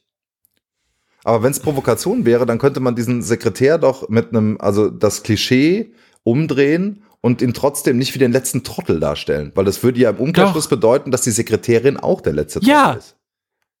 Nur halt da schluckst du's. Aber bei der, Se nee, bei der Sekretärin, ich fand die Sekretärin von den Ghostbusters, also nochmal in den Film zurück, Jetzt bei den Ghostbusters selber, aber die generelle 0815 Sekretärin in alten, in der Klischeedarstellung ja. ist ein Dummerchen. Ist die, die reinkommt, oh Herr, entschuldigen Sie, Sie haben da noch, ich habe ja noch einen Termin für Sie. Oh, ja, ich muss mich jetzt mal bücken, Das weil, Ja, ja, das ne? stimmt. Und, und das zu über, das ist doch das Klischeebild. So, das hat mit Janine, die, die Sekretärin, also auch erstmal nichts zu tun, sondern es geht Ja, darum, die war ja die dieses Taffe, Klischee, ja, es geht aber um dieses Klischeebild Ja. vor Augen zu führen. Und zu sagen, hey, Aber ich finde die, äh, wenn Frauen so sind, auch mega nervig. Ich fand die Figur einfach generell mega nervig. aber da ist es etablierter und da wird es eher geschluckt. Das kann sein. Das muss ich, müsste ich mir jetzt echt nochmal angucken, äh, wie ich dazu stehe. Weil Ob ich, ein fand es damit hatte, großartig, der- dass er so überzogen dass ist. er, dass er, er hatte seine witzigen Momente, aber es passte für mich alles nicht ineinander. Also äh, nicht in einen Ghostbusters-Film, der so viel Fandom hat. Wir kommen voll vom Thema ab, ne? Wir schweifen Ja und nein, wieder. macht ja nichts. Aber ne, der so viel Fandom hat äh, äh, und das zu nehmen und das, äh, das ist so, als wär- ja, das haben sie ja mit Star Wars auch gemacht. Das ist ja das Schlimme. Sie haben es ja auch gemacht in manchen Filmen. Wenn ich überlege, wie bei, was ist der siebte, das achte, ich weiß es nicht mehr, wo ganz am Anfang Luke das, das Schwert wegschmeißt, was er bekommen hat, wo ich gedacht habe, äh, das kann ich, ich meine, ja, witzig, ha, ha, ha, hat niemand mit gerechnet. Ich verstehe den Scherz, aber das, also dann könnt ihr, könnt ihr den Fans auch direkt eine Backpfeife geben und sagen, witzig. Oder einer nimmt, kommt plötzlich um die Ecke, kommt Jar Jar Binks mit einer Torte und haut die dem nächsten ins Gesicht. So, also auf dem Niveau bewegte sich das plötzlich. Oder die, der, der Luke, der dann nachher diesem komischen äh, Vieh dann äh, Milch aus dem Euter zieht, wo ich gedacht habe, ja, alles witzig, alles cool, aber wir sind hier in einem Star Wars Film. Genauso wie ich bei dem Ghostbusters also ja, alles cool, verstehe ich, alles gut, aber ey, ihr nehmt hier gerade ein Franchise auseinander, was echt Fans hat und macht es kaputt. ja, also nimmt die komplette Ernsthaftigkeit daraus, die es vielleicht hat. Also wobei auch Ghostbusters ja eine Komödie ist, aber Also ich, ich finde es jetzt auf Star Wars übertragen, was natürlich auch mit Ray irgendwie richtig ist, Ja. aber da funktioniert es auf andere, weil, weil da ist es total ernst. Es ist bei, bei Ghostbusters auch. Ja. Die Figuren sind auch ernst gemeint. Ähm, ich habe das nicht so empfunden. Also ich Okay. weiß nicht, weil da, da hänge ich, glaube ich, auch mit meinem Herz zu wenig an Star Wars. Ne, dass, dass ich da mich verraten gefühlt habe durch den Film, sondern ich habe das als weltimmanentes Handeln und Sein akzeptiert. Auch das, dieses, äh, ich fand es spannend, so eine Alternative zu einer Kuh zu sehen. Ich, Ja, ich habe das nicht mal als witzig Es, es, empfunden. es ging gar nicht um, um für, für mich die Alternative der Kuh, sondern es ging um mich für, für wie, wie diese Figur Luke, wie der plötzlich ist. Das ist, als wenn, oh, was fällt mir da für ein Beispiel ein gerade? Aus einem ganz Ne, er ist berühmten- eigentlich wie Yoda. Das ist wie wenn Herkules, ähm, ja, ist auch ein doofes Beispiel. Äh, also eine Heldenfigur, mit der man sich über Jahre hinweg irgendwie äh, auseinandergesetzt hat, plötzlich anfängt, dumme Slapstick-Scheiße zu machen. Aus dem Nichts. So, wo man denkt so, hä? Das passt überhaupt nicht zur Figur. Also den zu einem Yoda zu machen. Und Yoda ist ja, ist ja nicht do, also ist ja nicht, der ist ja nicht, ist ja keine Slapstick-Figur Nee. sondern der ist ja, äh, ähm, der hat zwar äh, komische Sprache, er spricht, aber das habe ich übrigens auch nie verstanden, warum sie das gemacht haben. Jedes Alien spricht irgendwie Hnze, Ritze, Britze und da ist es okay, aber Yoda muss irgendwie sprechen, als ob er sie nicht alle hätte. Ähm, aber ist vielleicht ein anderes Thema. Aber ich finde halt, also in dem Fall, wenn, wenn man so eine Slapstick-Passage in etwas reinbaut, wo sie eigentlich nichts zu suchen hat, finde ich es schwierig. Ich habe es halt nicht als Slapstick empfunden. Okay. Also diese Art wieder, diese Also ich verstehe, dass Ja. du es so siehst, Ja. aber so habe ich es nicht empfunden, sondern für mich war es einfach der Mentor, Ja. der sich verweigert, den Helden auszubilden. Ja, absolut. Und das, das ist ja Das- wiederum von der Grundkonstellation her ein spannendes Mo Absolut. Modus, weil Absolut. normalerweise ist es andersrum. Es ging nur um das Wie. Es ging nicht um das Was. ja, Und ja, diese ja. Art und Weise, wie sie das dargestellt haben, der wurde plötzlich auch, der ging dann so wie so ein Clown. So, so wo ich gedacht habe, so, hä? Also, was ist denn los? Hm. Also das ist so ein bisschen so, als wenn, als wenn sich drei lustige Leute in einem Suff zusammensetzen. Und was will denn, wenn denn das? Ja, das schreiben wir rein. Und dann, äh, wo man so, wenn, wenn man völlig den Respekt verliert vor dem, vor dem Stoff, den man da macht, und dann schreibt man es rein, dann macht man es, weil es total witzig ist, was es ja auch ist, vielleicht. Aber stößt damit Leute von Kopf, die sagen, "Mm, das ist jetzt nicht das, macht es doch bitte woanders. Bei Guardians of the Galaxy hätte es zum Beispiel voll reingepasst. Weil der ganze, weil diese ganze, äh, weil die sich selber nie ernst Also nehmen. genau, das Problem ist ja, wenn ich dich richtig verstehe, dass Ja. es halt für dich nicht zum Franchise passt, Genau. das Verhalten. Und Genau, das damit, weil das, was alles, was bisher aufgebaut wurde, Nimmt, Jar Jar Binks war ja genau das gleiche Problem. Also der passte für mich, der war für mich schon gar nicht so das große Problem, war für mich weil das halt eine Problem. Figur ist, der so ist. ja. Das hat so ein, so, das hat ein paar Leute aufgeregt, ähm, weil Star Wars eigentlich so ein Franchise war, was, was sehr ernsthaft ist. Es war ein klassisches Märchen. Herr Mhm. der Ringe. Stell dir vor, du, es kommt ein Herr, der dritte Herr der Ringe Teil kommt raus und Gandalf fängt an, äh, so, so ein Slapstick-Kram zu machen. Mhm. Von jetzt auf gleich. So, und das wurde vorher nicht erklärt, sondern er kommt Mhm. an und sagt so, und schüttet sich ein Glas Milch über den Kopf. Ich bin jetzt Gandalf der Weise. genau. Und dann hätte man, also, dann, dann geht es nicht um den Gag, der gut funktioniert hätte, sondern es geht darum, dass die Figur, wo, wo hat die das plötzlich her? Und warum machen sie das plötzlich? So, also wenn es von vornherein in eine Slapstick-Serie wäre, wenn Herr der Ringe eine, eine Sache wäre, wo man sagt, hey, das ist total, das ist, so, ist und genau dasselbe mit, Mhm. Ich, ich mit, mit kann Ghostbusters. rational nachvollziehen, was Ne? du meinst. Ich habe es tatsächlich nicht so empfunden Okay. und auch nicht bei Ghostbusters habe ich auch nicht so empfunden. Aber wie gesagt, ich habe ihn gesehen und ich mag ihn auch gerne, den Ghostbusters-Film. Weil auch gerade die Aber nicht als Original Ghostbusters. Ghostbuster mit, mit äh, oh fuck, Bill? Murray. Bill Murray, Ja. ähm, die nehmen sich auch nicht ernst. Nein. Nein, nein, nein. Nein, nein. Aber es ist, so, so, es gab so einen anderen Dreh und das hat, fühlte sich irgendwie komisch an. Aber ich bin da auch echt, auch ein Monk. Das ist bei mir wirklich furchtbar. Es gab eine Zeit in meinem Leben, äh, habe ich eben schon gesagt, großer He-Man-Fan.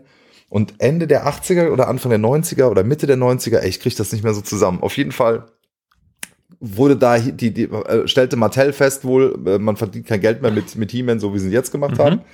Und dann musste der woanders hin. Und dann fiel der mit Skeletor durch so ein Dimensionsportal oder was in eine, in eine Zukunft. Und dann gab's He-Man of the Future. Das hat mir das komplette Franchise versaut.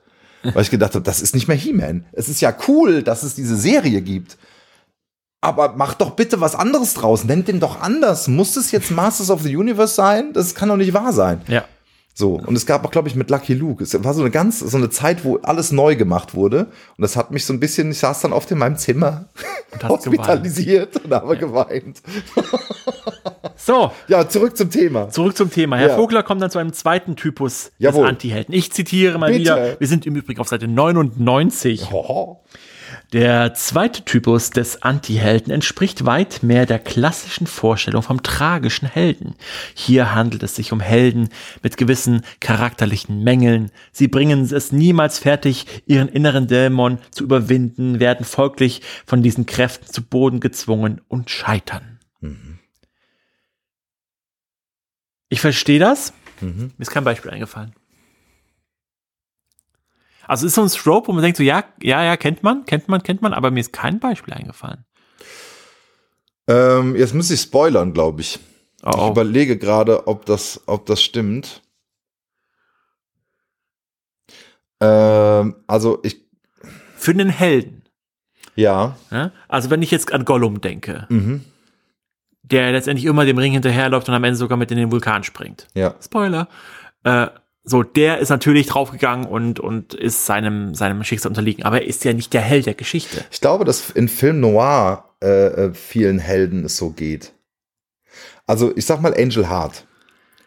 Und zwar geht es um einen Detektiven, der beauftragt wird, einen, äh, äh, einen alten Schlagersänger zu finden, ähm, der irgendwie Connections zu so einer Voodoo-Satanisten-Sekte hat, wie sich dann rausstellt. Also er kommt immer, gräbt immer tiefer, gräbt immer tiefer und ähm, stellt am Ende fest, ach, jetzt ist ein mega Spoiler, du wolltest den Film Ja, vielleicht mal gucken, aber egal. Stellt am Ende Ich habe kein Problem mit Spoilern. Okay, stellt am Ende fest, dass er sich selbst gesucht hat und sein Auftraggeber ist der Teufel.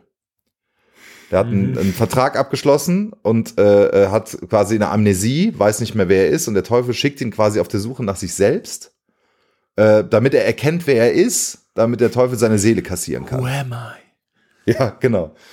Und ähm, das war das erste Mal, dass ich so eine Story gesehen habe. Aber das ist ja wirklich ein, ein Charakter, der äh, quasi seine versucht, irgendwie das Gute zu tun, äh, Held der Geschichte ist und aber vollkommen scheitert und äh, also am Ende quasi in die Hölle fährt.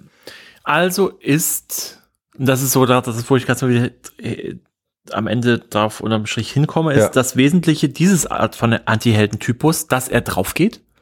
Das weiß ich gar nicht. Er scheitert. Weil, Ob das- ob weil dann Tod kannst du natürlich bedeutet? aus sämtlichen, dann nimmst du Rom und Julia, dann nimmst du äh, äh, halt da, wo Aber es geht ja auch, auch Helden, um die inneren Dämonen, ne? Also er, er, er, naja, wenn du halt die, die Liebe zwischen den zwei bösen Ja, Häusern als den Dämon Ja, betrachtest, dann stimmt, dann scheitern Ähm, sie. Das stimmt. dann scheitert. Und so wird ja auch gesagt, dass Shakespeare eigentlich dieses Stück gemeint hat. Das sollte eigentlich ein Lehrstück sein. Hier verliebt euch nicht auf diese Weise, sondern äh, es lasst die Rationalität auch noch ein bisschen Raum für. Aber es hat, wurde nie so aufgefasst. Ähm, ich will das Romeo und Julia nicht als Antihelden hinstellen, aber, aber ähm, Ja, stimmt. wer ist ein Antiheld? Macbeth. Macbeth könnte ein Antiheld in diesem Sinne sein. Ich überlege gerade, gibt's, es gibt doch noch so andere, also Heldenfiguren, die am Ende.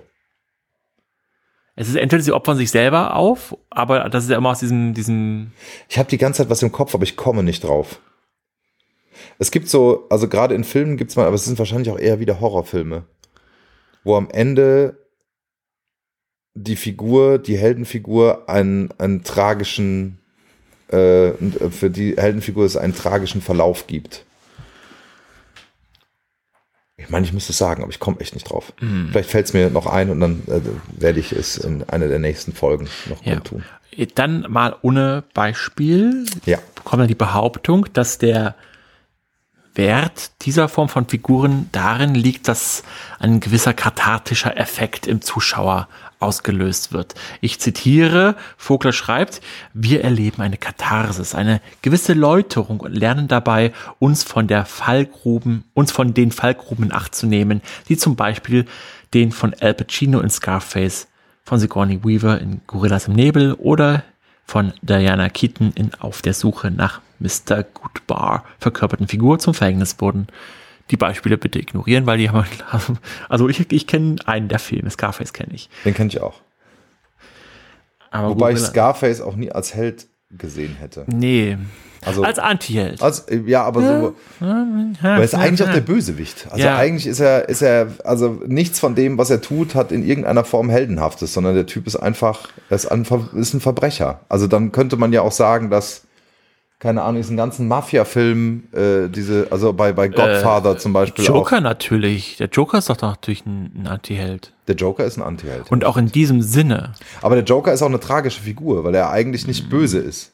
Also der, der, äh, Al- der, der Scarface handelt ja aus niedersten Motiven. Also Ja. der will ja einfach Geld haben. Ja. Und Joker äh, wird je nach Origin Story auch, oder eigentlich in jeder Origin Story, Ich denke gerade an den Joaquin Phoenix. äh, ja, Joker. aber der, der ist ja immer eigentlich erstmal Opfer Mhm. und wird dann in den Irrsinn getrieben. Also auch in den anderen, wenn ich jetzt an Red Hood denke und so, wird diese, diese Origin Story in, äh, was war das nochmal? The, wie hieß denn das nochmal? Das Comic, ganz berühmt. Verdammt nochmal. Cover ist eher mit Killing Joke. Genau, das ist ja eine Origin Story von Joker. Ähm, Da wird er ja auch quasi von äußeren Umständen in den Wahnsinn getrieben. Und irgendwann akzeptiert er den Wahnsinn der Welt und sagt so, alles klar, wenn das hier die Welt ist, okay. ja. Genau, und da zerfällt es ja wieder mit, mit Voglers Definition des Helden, ne? Ja. wo, beziehungsweise da zerfällt er ja selber, Mhm. wo es dann eigentlich nur noch ist, okay, der Held ist eigentlich die Hauptfigur, die Person, die am meisten zu sagen hat. Mhm. Ja, So, okay, gut, dann kann man das natürlich als Heldenfigur hinstellen. genau. Und dann findet ihr auch überhaupt auch Beispiele, aber wirkliche Helden, die man als Helden oder Antihelden sieht, die diesen Verlauf nehmen, Die dann zerbrechen am Ende. die dann zerbrechen also und es gibt es, ich bin komplett- da, ich, mir fällt Gibt's bestimmt, aber mir fällt auch nichts ein. Ja. Also, aber was ist denn eigentlich diese Katharsis? Und gibt es sie wirklich? Also Lars, von du mir als als Theatermensch. Zuschauer. Ja. Hattest du schon mal ein kathartisches Erlebnis? Ich würde sagen, ja. Ich glaube schon. Ähm, aber bis jetzt immer nur als Leser, noch nicht als Zuschauer. Äh, mir fällt gerade die perfekte Figur ein. Ja. Christiane F. Wir Kinder vom Bahnhof Zoo. Ja, stimmt. Das ist eigentlich genau, und Ja, das ist nämlich der kathartische Effekt. ne? Es Ja, hat eine direkte Lehre, sei nicht wie Christiane, nimm keine Drogen. Genau. Ja, weil sie, auch wenn sie immer wieder dagegen kämpft und wie schlimm das alles ist und trotzdem verfällt sie wieder. Also in meinem aktuellen, äh, in einer, in einer aktuellen Produktion kann man jetzt in Corona gar nicht mehr sagen, hab- ohne äh, zu weinen. Äh, bei Nichts, dem Stück von Janne Teller, geht es irgendwie nur um solche Figuren. Die sind, aber ich würde sie auch nicht als Helden bezeichnen. Die sind die, die Figuren, die durch die, durch die Geschichte. äh, Also es wäre halt dieser. Anti-Helden-Typus, Ja, die gleichzeitig halt als kathartischer Effekt die Lehrer haben so, oh, ich habe so mitgelitten, ich möchte nicht so die gleichen Fehler machen wie diese Figur. genau. Aber in dem Fall ist der kathartische Effekt bei, bei dem Stück Nichts in meiner An- Auffassung nur auf Seiten des Publikums, äh, nicht bei den Figuren. Die Da, haben das überhaupt ist ja, nein, nein, nein, Katharsis ist, findet Genau. beim Publikum weil statt. die, weil die Figuren Immer. haben überhaupt nichts verstanden. nein, nein, genau, Die nein, sind nein, auch nein. nicht Helden. Ja, sondern aber da, da, da durchlebt man definitiv äh, einen, einen Moment, wo man also auch einen tiefen, also mir ging das zumindest so, einen ganz tiefen moralischen äh, äh, äh, Aspekt hat, wo man sagt, so um Himmels Willen, auf gar keinen Fall. Was mir noch einfällt, es gibt einen Film, den habe ich mir jetzt besorgt, Wir heißt der, holländische Produktion. Ähm, der Untertitel ist Der Sommer, als wir die Röcke hoben und dann kommt noch irgendwas äh, von einer Gruppe jugendlicher 17-Jähriger, die in den Ferien in dem Sommer aus purer Langeweile äh, völlig durchdrehen. Und da ist es auch so. Aber auch da würde ich sagen, das sind nicht die Helden. Klar machen die eine Entwicklung durch. Äh, wie gesagt, also Das jetzt sind Anti-Helden. Genau, jetzt Also, ja, sind wir gerade genau. bei Helden als die Hauptfigur per Genau. se als Genau, Definition. dann sind das, sind das die Helden der ja. Geschichte. Und Katharsis ist immer auf Seiten des Publikums. Genau. Und da Also- äh, findet das schon statt. Also von daher kenne, kenne ich dieses kathartische äh, Erlebnis durchaus. Ja. Okay, kommen wir zur nächsten Heldenkategorie. Gemeinschaftsorientierte Helden. Lars, was denn das denn schon wieder? Haha, ja. Ähm, also er sagt, dass, ich zitiere mal kurz, die früheren Geschichtenerzähler dürften in der Kultur der Jäger und Sammler in Erscheinung getreten sein. Habe ich das richtig vorgelesen? Die frühesten, ja, habe ich richtig gesehen. äh, in ähm, der Zusammenhalt des Stammes reine Überlebensnotwendigkeit war. Wohl aus diesem Grunde findeten wir auch in den ältesten Überlieferungen den gemeinschaftsorientierten Helden, bevor er zu seiner Reise in der fernen und unbekannten Länder aufbricht, ist er fest in seine Gemeinschaft verbunden. Also äh, zunächst erleben wir ihn als Angehöriger eines Clans, eines Stammes, einer Familie, eines Dorfes, einer Siedlung und dann auch was auch immer. Dann erfahren wir von seiner Trennung von dieser Gemeinschaft im ersten Akt, von seinem ersten Abenteuer der fremden Wildnis im zweiten Akt und für gewöhnlich von seinem abschließenden Wiedereingliederung in die Gemeinschaft im dritten Akt. Also sprich, das ist der, der Held, der quasi, ja, aus einer Gemeinschaft heraus aufbricht in die Ferne. Und wo auch die, der Grund der Reise oft in der Gemeinschaft liegt. Also das ist das klassische Beispiel von in meinem Stamm wurde das Totem geklaut. Äh, Oder ich muss, etwas bedroht meinen Stamm. Genau, und ich, muss ihn jetzt zurück, um die Ordnung wiederherzustellen, damit es uns allen in meiner vorherigen, in dieser Gemeinschaft wieder gut geht. Das, das finde ich ist eine relativ verbreitet, extrem verbreitete Ja. Grundmodus, der sich, glaube ich, auch mit vielen anderen Formen verbinden lässt. Mhm. Äh, viele Disney-Filme, also ich habe mir Vajana aufgeschrieben, Ja, ja, genau. ist ja genau das. Und man handelt für diesen Stamm. ja. Äh, ist jetzt die Frage, fällt da auch ein, ein Robin Hood mit drunter? Weil wenn man sagt, okay, er ist aus der Gemeinschaft ausgeschlossen, Mhm. ja, er ist halt aus dieser, dieser reichen Gesellschaft ausgeschlossen, aber eigentlich handelt er wieder für die Bürger, für die Menschen selbst und deswegen ist er auch wieder ein gemeinschaftlicher handelnder Held. Ja, würde ich schon sagen. Also ich glaube, dass das, was Robin Hood tut, definitiv da unter die Sachen fällt.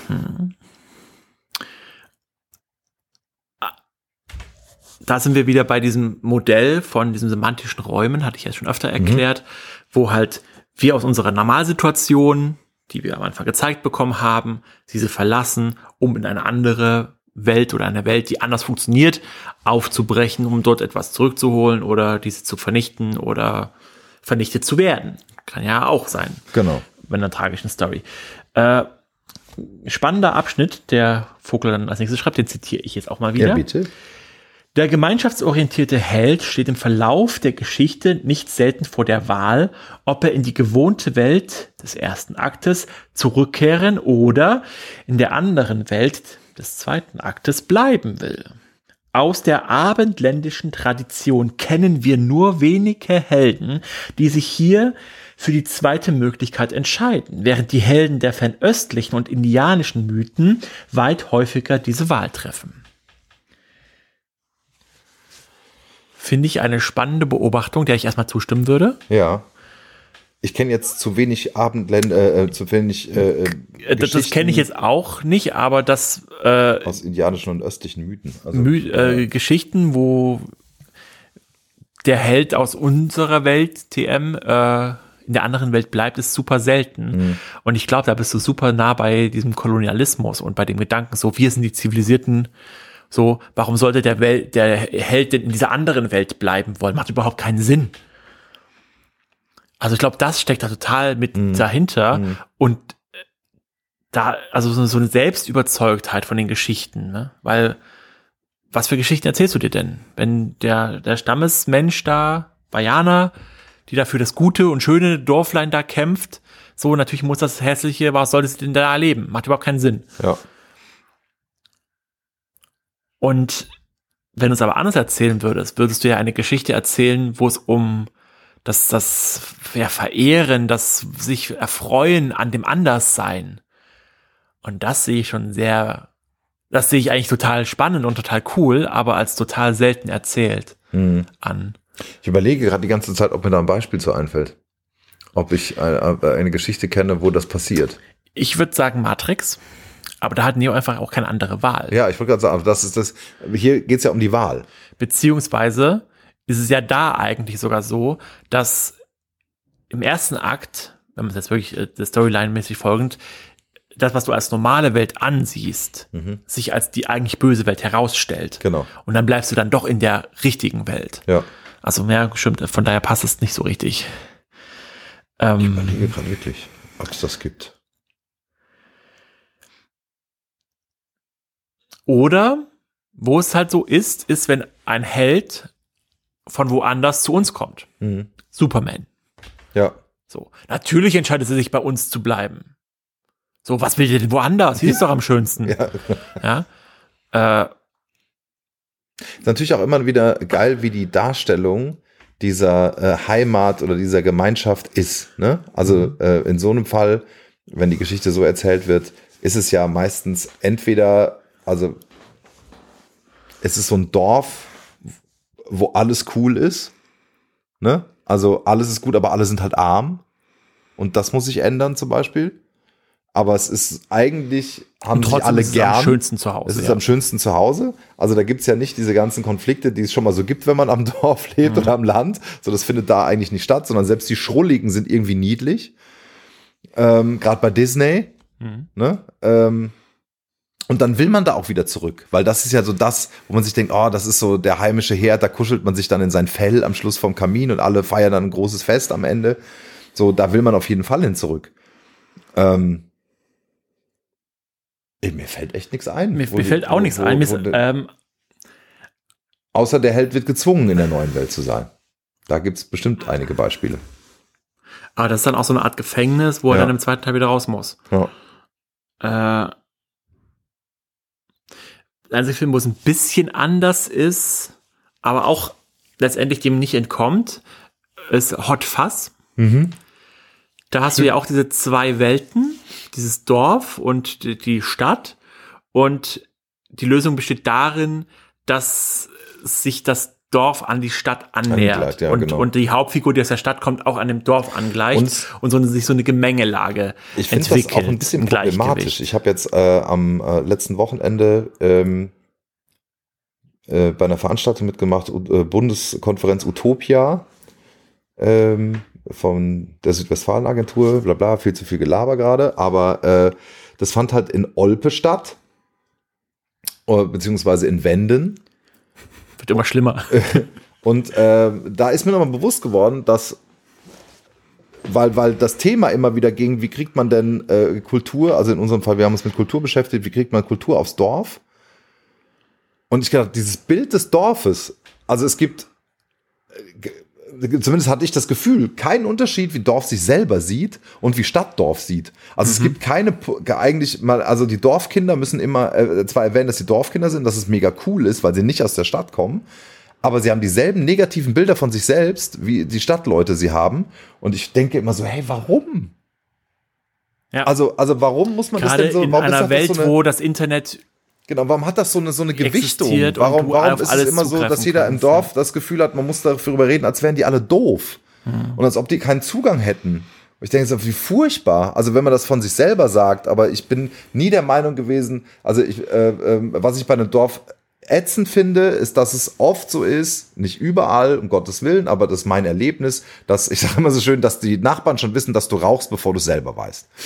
Also das ist so eine Sache, die mich richtig abfuckt. So, deswegen wollte ich auch nie dahin ziehen und diese, diese Sache mit, du gehst in die Feuerwehr und so, das muss man einfach, weil man hier wohnen will. Das sind so Sachen, die ich äh, fragwürdig finde, aber ich finde, herzugehen und zu sagen, ähm, auf dem Dorf sind die Leute einfacher strukturiert, finde ich voll schlimm. Also, ne, das Ja. stimmt auch gar nicht. Na, stimmt doch nicht. Ne? Aber ich hatte immer das Gefühl, in diesen Diskussionen geht's immer darum.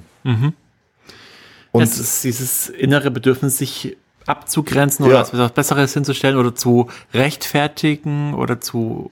Genau, aber wie gesagt, ich habe, also die Intelligenz von Menschen hängt ja nur wirklich nicht damit zusammen, ob sie am Land leben oder in der Stadt. Also, aber das ist ja auch, merkt man hier in Siegen. Ne? Also wenn ich, wenn ich als Siegener Theaterpädagoge irgendwo hingehen will, ich habe schon oft überlegt, ob ich mir einen Zweitwohnsitz in Berlin mache, einfach um sagen zu können, dass der The- Theaterpädagoge aus Berlin, damit ich hier in Siegen Jobs kriege, weil die alle sagen, oh, der kommt aus Berlin, der muss krass sein. Ja, ja. Also völlig egal, was du kannst, da kann der letzte Idiot kommen, Hauptsache er kommt aus Berlin. Ja, oder aus München oder aus irgendeiner Großstadt, der muss auf jeden Fall richtig krass sein. Ich habe es in Berlin genau andersrum erlebt. Ich Ne? Ja? habe mal äh, ein paar Sachen in Berlin gemacht und Okay. da war so, boah, der ist extra aus Siegen hergekommen. Heftig. Ja, vielleicht muss ich in Berlin arbeiten. Ist halt noch ein bisschen mal weit. ja, aber verrückt. Äh, äh, ja, spannend. Äh, der gemeinschaftsorientierte Held. Aber äh, das finde ich, finde ich eigentlich äh, einen spannenden Auftrag, dass man so für sich selber auch als Geschichtenerzähler, die wir letztendlich sind, Ja. mitzunehmen und zu gucken, hey, vielleicht kann man mal so eine Geschichte auch erzählen. Weil Mhm. Die- das, das finde ich inspirierend. Ja. Absolut. Okay. Der Einzelgänger. Der Einzelgänger. Boah, das ist ja genau das Gegenteil des gemeinschaftsorientierten Helden. Da fallen mir auf Anhieb eine Menge ein. Ja. Also, ne, äh, der, der Clint Eastwood, der äh, John Wayne, ähm, die, die, die Leute, die irgendwie immer aus der, aus der Wildnis kommen, irgendwo in eine Gemeinschaft eintreten, da ein Problem lösen und dann wieder in den Sonnenuntergang reiten und alleine sind. Äh, der, der Lucky Luke. Aber auch hier, Cowboy. also ich glaube, wir wissen, können uns alle sofort was darunter vorstellen. Ja. Ähm, aber auch hier ist die Frage für mich, inwiefern ist das denn wirklich noch eine Heldenfigur, mhm. wenn wir den Helden als jemand, der sich mit Konflikten beschäftigt, der, um den sich das Ganze dreht äh, und der sich verändert, der eine Reise das zurücklegt. Das gibt's ja schon. Ist. Also ähm, ich habe zum Beispiel mir aufgeschrieben äh, ein Beispiel, was mir einfiel. Ich hoffe, das stimmt auch, weil den Film, den habe ich ewig nicht gesehen. Aber es gibt viele Figuren, die Van Damme gespielt hat, glaube ich. Also wo, dann muss man immer fragen, ob die, ob diese Leute, aber er hat es gespielt. Er war ja nicht mhm. er selbst. Ähm, aber ähm, was zum Beispiel ohne Ausweg, glaube ich, heißt der Film. Ich, ich glaube, er kommt aus dem Knast als einzelner Typ irgendwo hin, will sich ein neues Leben aufbauen, lernt dann eine Frau kennen mit einem Kind, die wird bedroht, dann haut er da die ganze Welt zusammen und am Ende ist es, das steht hier ja auch bei Vogler, kann es auch sein, dass der Held sich entschließt, äh, sesshaft zu werden, quasi, der, der Einzelgänger. Mhm, ja. Und da fand ich dieses Beispiel zu, der dann nämlich mit dieser Frau zusammenkommt und dann sich ein Leben aufbaut als Einzelgänger.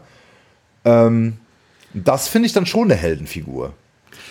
Ne? Also äh, der macht ja eine Wandlung durch, also vom Einzelhelden mhm. äh, zum, zum oder, oder genau. Die Botschaft ist auch wieder dann kämpft für die Gemeinschaft. Genau. Sei nicht der Einzelgänger. Ähm, aber so richtig der Einzelgänger, der kommt, aufräumt und geht. Naja gut, äh, Vogler rückt ja da ein bisschen von weg, dass der Held auch eine, eine, Entwicklung durchmachen muss. Hier in dem Kapitel zwar nicht, aber wenn man das, das nächste mhm. ernst nimmt, dann ja. äh, hat es ja, ja schon ja. nichts mehr damit zu tun. Dann ist es wirklich nur noch die Figur, um die sich die Geschichte dreht und dann, klar. Wie ist, es, wie, wie ist es mit so. Oh Gott. Ja, hier bricht gerade die Welt zusammen. äh, falls ihr es hört. Ja. ist richtig krasser Regenguss. Ähm, halt so, so, äh, wie hießen die denn? Diese zwei Brüder, die Dämonen und Vampire und Co. gejagt haben. Ach, äh, Supernatural. Ähm, Supernatural, ja. Äh, na, die dann wirklich einfach irgendwo hinziehen. Was hier für ein Problem? Ich kann das mal ab und zu weiter. Mhm. Ist natürlich für ein Serienformat total geil. Da brauchst du nicht mal viel erzählen für, einen, für einen Helden. Was jetzt alles passiert ist und warum der auf einmal komplett anders tickt, als es vorher war. Äh, Ich habe vergessen, was ich sagen wollte. Also ob die dann trotzdem noch Helden sind, obwohl sie quasi in jeder Folge der Serie einen, einen, einen ähnlichen Verlauf haben. Ja. Weil die entwickeln sich ja, also ich weiß, ich habe Supernatural äh, noch nicht gesehen. Ich habe ein, zwei Folgen gesehen, mal, aber das ist ewig her. Ähm, aber das ist ja bei vielen Serien so, ne? dass der Serienheld irgendwie immer nur, gerade in älteren Serien, in modernen ja in, Gott sei Dank nicht mehr. In Serien, so, die im Fernsehen liefen. Also zum Beispiel auch ein Colt für alle Fälle ist so ein Beispiel mhm. aus den 80ern. Ja, äh, oder A-Team. Ähm, wo, wo Her hart, aber, her hart, aber herzlich. Hart, genau. aber herzlich. Äh, ähm, wo diese, diese Heldenfiguren äh, immer ein neues Problem kriegen und eigentlich He-Man ist fast auch so. Also der entwickelt sich ja auch nicht weiter, sondern man, der kriegt immer ein Problem vorgesetzt und dann werden alle verhauen oder das Problem wird gelöst und dann zieht man weiter zum nächsten Problem. Aber ähm, das war ja auch sehr im Medienkonsum begründet. Ja, ne? ja. Also wenn es eben nur einmal die Woche im Fernsehen lief und du nicht davon ausgehen konntest, dass das gesamte Publikum jede Folge sieht, sondern du damit rechnen musst, dass zwei, dreimal Folgen verpasst werden, dann konntest du nicht so krass mit, mit der Story voranschreiten. Das genau. ist dann natürlich jetzt dank Netflix und Co., Schon was wo du das Wochenende auf der Couch verbringst und einfach die gesamte komplette Serienstaffel am Stück binge Und mittlerweile sind ja quasi Serien fast Filme in zehn Stunden. Ja, ne? eben. Also so. Wie? Zehnstündiger Film? Nee, den gucke ich mir im Leben nicht an. Ja. Hm, eine Serie mit zehn Folgen? Ach, komm, ein Wochenende. Kann man machen. Kann man machen. So. Und, genau. und da ist einfach durch den Konsumweg ja. ist es ermöglicht worden, komplexere Stories mit krasseren Verlauf zu erzählen, als es im Fernsehen hm. möglich ist und war. Äh, also Beispiel ist zum Beispiel, was mir auch anfällt, ist äh, diese, also viele von diesen Karl May Stories also sie beginnen ja oft damit, dass Old Shatterhand irgendwie von außen irgendwo hinkommt. John Sinclair. John Sinclair, genau. Und äh, dann irgendein Problem löst und dann wieder, obwohl John Sinclair ist ja, äh, also ist aber auch in den neueren Geschichten erst, ne? ist er wirklich, wird er auch mal erzählt als, als Polizist, der irgendwo auch wirklich fest wohnt und arbeitet. Ja. Und dann passiert es um ihn rum. Aber in den alten Sachen, gerade Studio Braun und so, diese Hörspiele, stimmt, da ist es auch eher der Also alle Serienhelden quasi, Ja, wo, wo genau. Sobald du quasi ein Monster of the Week hast, was du platt machen musst, dann war die Story an sich spannend, aber du hast nicht wirklich eine Heldenentwicklung drin. Ja. Und davon gibt es natürlich Unmengen. Das hast du auch im Comics, das hast du in Serien. Sailor Moon. So. Ja klar, die, wenn du so, so mega den overarching Story Arc anschaust, gibt es schon eine Entwicklung, aber die zieht sich dann halt über 20, reicht gar nicht 200 Folgen. Das stimmt. Das ist der, der einsame Held. Ja. Ja. ist er noch Held? Ja, also jetzt, jetzt ja. Jetzt dann wieder. Ja. genau. Ich finde den Einzelgängerhelden immer ein bisschen langweilig, aber Ja. das ist mit meiner äh, Verknüpfung aus, die, die ich mit Rollenspiel, meinem, meinem D&D-Setting damit immer habe, weil jeder zweite, der, der sich einen Charakter baut, kommt mit einem Einzelgängerhelden. Und für mich ist es immer eine Form von Faulheit. Ja, wenn meine Eltern halt gestorben sind, dann muss ich mir nicht ausdenken, wie die Eltern hießen. Und wo sie gelebt haben und wie ich aufgewachsen bin und was auch immer, was mal Anknüpfungspunkte für einen Spielleiter wären. So, im- beim Impro-Theater würde man sagen, man kneift. Ja. So, mach, bau keinen Einzelgängerhelden, sondern baue dir einen Helden, der irgendwie etwas hat, für den es lohnt, für den es wichtig ist, worum er kämpft. Ja. Finde Ja, genau, das ist nämlich bei den. Einzelgängern so, dass die also auch prädestiniert sind als Problemlöser, weil die mit dem, mit dem Problem ja nichts zu tun Ja, haben. jetzt wird alles gut, ist ja John nicht- Sinclair ist da. Genau, es ist ja, es ist ja nicht sein persönliches Problem, ob äh, äh, das Hotel jetzt äh, geisterfrei ist oder der, der schwarze Tod oder wie auch immer sie seine Gegner heißen, da irgendwie, wobei bei John Sinclair klar. ist ja immer die Welt bedroht. also von Aber daher, sämtliche Detektivgeschichten, Ja. Sherlock Holmes, ne, der wird ja beauftragt, hier Ja. kümmern sie mich, aber ich bin ja selbst nicht in wirklichen Gefahr in der Regel. ja. Äh, Gerade Sherlock Holmes ist auch ein gutes Beispiel, da ist es ja spannend, wie er die Fälle löst. Also da ist ja seine Deduktion ist ja das Spannende, nicht so sehr die Figur Mhm. Das ist aber in den. Fällen meistens dann, das ist ja die Story. Ja. In all diesen Fällen. Ne? Auch ich möchte dann wissen, wie er es schafft, diese weltbedrohende Bedrohung äh, Ja. platt zu machen. Nicht allerdings finde ich in der Serie mit äh, Cumberbatch. Da finde ich, da hat, macht er eine Entwicklung durch. Da ist Ja. er, ist er, aber da ist es auch wieder Das genauso, wie du eben sagst. da geht es halt auch um den Storyverlauf. Da bist du, wenn du, wenn du in Folge 3 einsteigst, Verloren. hast du nur noch Fragezeichen Ja. im Kopf. Äh, von daher ist es wichtig, äh, die in der Reihenfolge zu sehen und da ist es wieder genau das, was du eben gesagt hast. Genau. Gut. Kommen wir jetzt endlich zum Katalysatoren. Ja, genau, da die ganze Weil- Zeit vorgesprochen. Ich habe die ganze Zeit schon angedeutet, aber Ja. ich habe in Vorbereitung darauf Mhm. äh, gestern nochmal Zuländer geschaut. Eieiei, Gott, Hast du. Zuländer gesehen? Ja, aber es ist ewig her. es ist ewig her. ewig her. weil Katalysatorenhelden heißt, sind Helden, die selbst keine Entwicklung durchmachen und nur wie bei einer chemischen Reaktion als Katalysator, ne, du sorgst dafür, dass Dinge passieren, ohne dich selbst zu verändern und du kommst halt der, der raus, der du vorher schon warst. Ja. Das ist so ein bisschen die Definition des Katalysatorenhelden. Äh, hast aber trotzdem, bist trotzdem die Hauptfigur. Das ist ja so dann nur noch das, das Hauptelement. Du hast den meisten Text, deswegen bist du die Hauptfigur, deswegen bist du der Held der Geschichte, aber eigentlich hast du, nimmst du keine Entwicklung. Ja, genau. Und ich war mir nicht sicher, deswegen habe ich mir den Film nochmal angeguckt, Ja. aber ich bestehe jetzt darauf und bin mir sehr sicher, Derek Zuländer macht in diesem gesamten Film keinerlei Entwicklung durch, Okay. weil er ist einfach der Volldepp vor dem Herrn Ja. und ich sage, oder mir fallen nur Volldeppen ein, die als Katalysatoren funktionieren. Die stolpern in Sachen rein, die sorgen dafür, dass Dinge passieren, ähm, aber wissen selber gar nicht, was, wie Was sowas da rum, passiert, aber dann ja. müssen sie anfangen, sich selbst zu hinterfragen und was auch immer. Mhm. Äh, und, und das fällt halt komplett flach. Also was ich vor kurzem noch mal gesehen habe, ist Beverly Hills Cop, tatsächlich alle drei Teile. Und ähm, Axel Foley ist unverschämt. Also er ist kein Idiot. Äh, äh, so im per se, aber er ist halt, er hat schon so, ist so ein clownesker Typ. Ne? Aber auch er entwickelt sich nicht, sondern alle um, sie, um ihn rum entwickeln sich. So, er bleibt halt derselbe Typ, der sich aus allem rauswindet und so. Also, also dumm würde ich ihn nicht sagen, äh, er ist kein Idiot, aber er ist schon von der Anlage her eher der, ja, der Clown. So.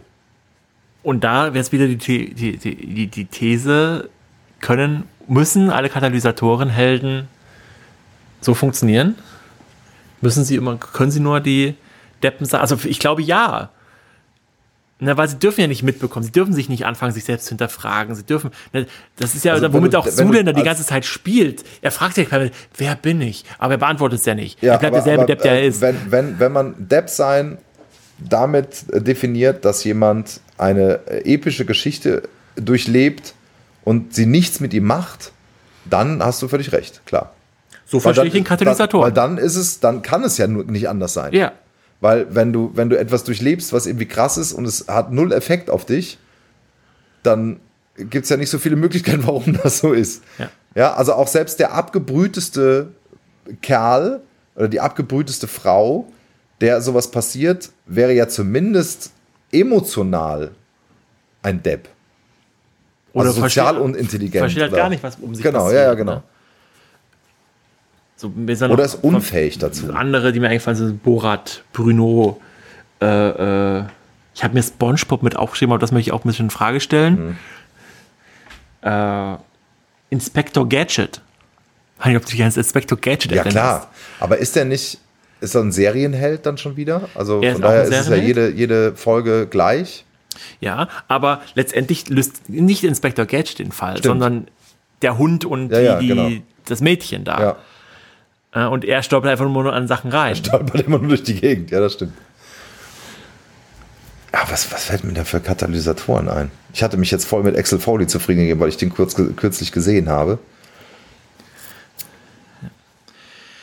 Katalysatoren zeigen ihren besonderen Nutzen in Fortsetzungsgeschichten wie Fernsehserien oder sonstigen Reihen. Helden vom Schlage eines Lone Ranger oder Superman verändern sich eben kaum, weil ihre Funktion in erster Linie darin besteht, anderen zu helfen oder sie bei ihren Entwicklungen zu unterstützen. Genau, also er nimmt halt jetzt auch Superman mit in so einen Katalysatorhelden rein. Beziehungsweise all das, was wir jetzt vorhin schon gerade Ja, genau. gesagt haben, ähm, passt da rein sobald du keine Helden, also auch Einzelgängerhelden in dem Sinne, wo wir von uns drüber geredet haben, sind Ja. das Katalysatorenhelden. Ja, und dann ja. passen natürlich nicht nur die Idiotenhelden mit rein. Das stimmt, wenn er die mit reinnimmt, dann. Und hier sind wir wieder an der Stelle, wo sich die verschiedenen Kategorien einfach auch teilweise sehr überlagern. Ja, Es, Also es ist halt, ich glaube, man kann sagen, der Katalysator ist, muss ein einfacher Typ sein, ähm, der eine klare, klare Charakterisierung Aufgabe, hat und eine klare ja. Aufgabe hat. Und den darf das nicht mitnehmen. Also ein Colt Sievers aus ein Colt für alle Fälle darf nicht. Äh, also wenn der jedes Mal zusammenbrechen würde, wenn jemand auf ihn schießt oder beim A-Team, dann müssten die ja vier Folgen machen, alleine um dieses Trauma zu bewältigen. Mhm. So, das geht aber nicht. Das heißt, im Prinzip ist jedes, jede Folge wieder ein Neustart. Also als wäre das davor nie passiert. Und nur so lässt sich das erklären, weil Ja. sonst, äh, äh, also man kann den, die haben wir letzte Folge schon getan, wir Entwicklung machen es wieder. Genau, man kann die Figur gar keine Entwicklung durchmachen lassen, weil äh, ansonsten würde man ja was verpassen und würde sich fragen, warum ist denn jetzt plötzlich so? Ja. War doch vor drei Folgen noch ganz anders. Von daher, ja, stimmt. Diese Serientypen. Gut, Ja. letzter Abschnitt des Der Kapitels. Weg des Helden. Das ist Der aber Weg jetzt des eigentlich Helden ist nochmal um eine Zusammenfassung Ja. und ein Ausblick, dass das nicht alles ist, wie man Helden klassifizieren kann. Genau. Der Held ist ein Symbol für die stetige Transformation der Seele und für den Lebensweg eines jeden Menschen. Und die Reise des Helden besteht aus den einzelnen Stationen dieses Fortschreitens. Ja, Ja, Punkt. Da ist man aber ein Punkt, da ist eigentlich kein Punkt, aber den Rest brauchen wir Ja. nicht unbedingt. Ja. Also, sobald ja, da- dann ist eine Geschichte ist eine ist ist eine Erzählung von einer Entwicklung. Mhm. Ich habe ein Problem, ich löse dieses Problem, Ende der Geschichte. Das war jetzt eine super kurze Fassung.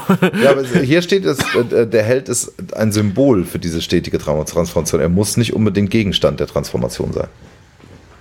Wenn ich das richtig verstehe, oder? Ah, kann man drüber diskutieren, sehe ich allerdings Weil- schon. Also ma- letztendlich ist ja die Geschichte, das, Ja, die genau. Gesamtheit dieses Ja, Symbols ja. und da ist halt der Held einfach im Zentrum. Und das heißt, der Held muss sich selbst nicht verändern, aber seine Anwesenheit muss für Veränderung sorgen. Genau, das meine ich damit. Also es geht nicht immer, da, Ja. damit ist ja dann geklärt, dass es nicht er selbst ist, der sich immer verändern muss, sondern es, es kann sich auch Dinge um ihn herum verändern. Aber, aber, es geht letztendlich immer die, um Veränderung. die Heldengeschichte ist Genau. immer eine Geschichte von über Veränderung, Ja, ja, was eigentlich genau. eine Nichtsaussage ist. Also ziemlich, das ist eigentlich eine schwer spannende Aussage, weil ich. Mhm. einfach sagen würde, ja, ist so, aber mit der man exakt nichts weiter anfangen kann. Genau. ja, und jetzt äh, sagt er noch, wenn man irgendwie Bock hat, noch mehr äh, Heldentypen äh, äh, zu erfahren, dann könnte man ähm, ein Buch von der Mrs. Carol S. Pearson lesen, das da heißt Die Geburt des Helden Die Geburt in uns. des Helden in uns. Genau, und da gibt es auch wohl noch, um ein bisschen den Mund wässrig zu machen, um alle von euch, die jetzt schon die Hände schwitzig auf der Amazon-App haben. Äh, da äh, gibt es einem nämlich noch, anderen Buchhändler. Genau, einen anderen Buchhändler Der regionalen. am besten den regionalen, ich wollte gerade sagen. Nicht immer nur den Herrn Bezos. Äh, Der Unschuldige, der Weise, der Märtyrer, der Wanderer, der Krieger, der Hüter, der Suchende, der Liebende, der Zerstörer, der Schöpfer, der Herrscher, der Magier, der Weise und der Narr. Um hier einige zu nennen. Wahrscheinlich hat es in dem Buch noch ein paar mehr. Ich finde das schwierig. Also natürlich kann man all diese Helden sicherlich danach durchklassifizieren und, und gucken. Ähm, Im Kontext der äh, Voglerschen Auflistung Mhm. hatte ich es aber schwierig, gerade zum Beispiel den Narren mit drin zu haben, wenn wir dann noch einen Trickster auch mit in dieser Reihe haben, Ja. um dann zu unterscheiden, hey, ist jetzt der Narr jetzt als Held da oder ist er eigentlich ein Trickster? Ist er ein Tricksterheld? Weil Vogel hat den jetzt auch schon selber vermischt. Also ist halt die Frage, was für einen Anspruch man hat und natürlich hat er jetzt weniger den wissenschaftlichen Anspruch, Mhm. aber äh, aus, als aus wissenschaftlicher Perspektive wird man natürlich versuchen, möglichst diese ganzen Kategorien Ist- möglichst klar der voneinander zu trennen. Ich glaube, der Narr und der Trickster, also würden sich für mich spontan darin unterscheiden, dass der Trickster jemand ist, der ganz bewusst äh, durch, durch bestimmte Aktionen Leute hinters Licht führt, während der Narr Selber der selber derjenige ist, der ähm, ja dumme Entscheidungen trifft oder der irgendwie durchs der Leben stolpert. Genau. Der so durchs, durchs, durchs Leben stolpert, mehr als dass er irgendwie selbst Entscheidungen ist trifft. Dirk Gently selbst ja auch nur ein äh, Narr, Katalysator. ja. Ja. Narr. Der macht ja letztendlich auch nichts selber. Der ist einfach nur da.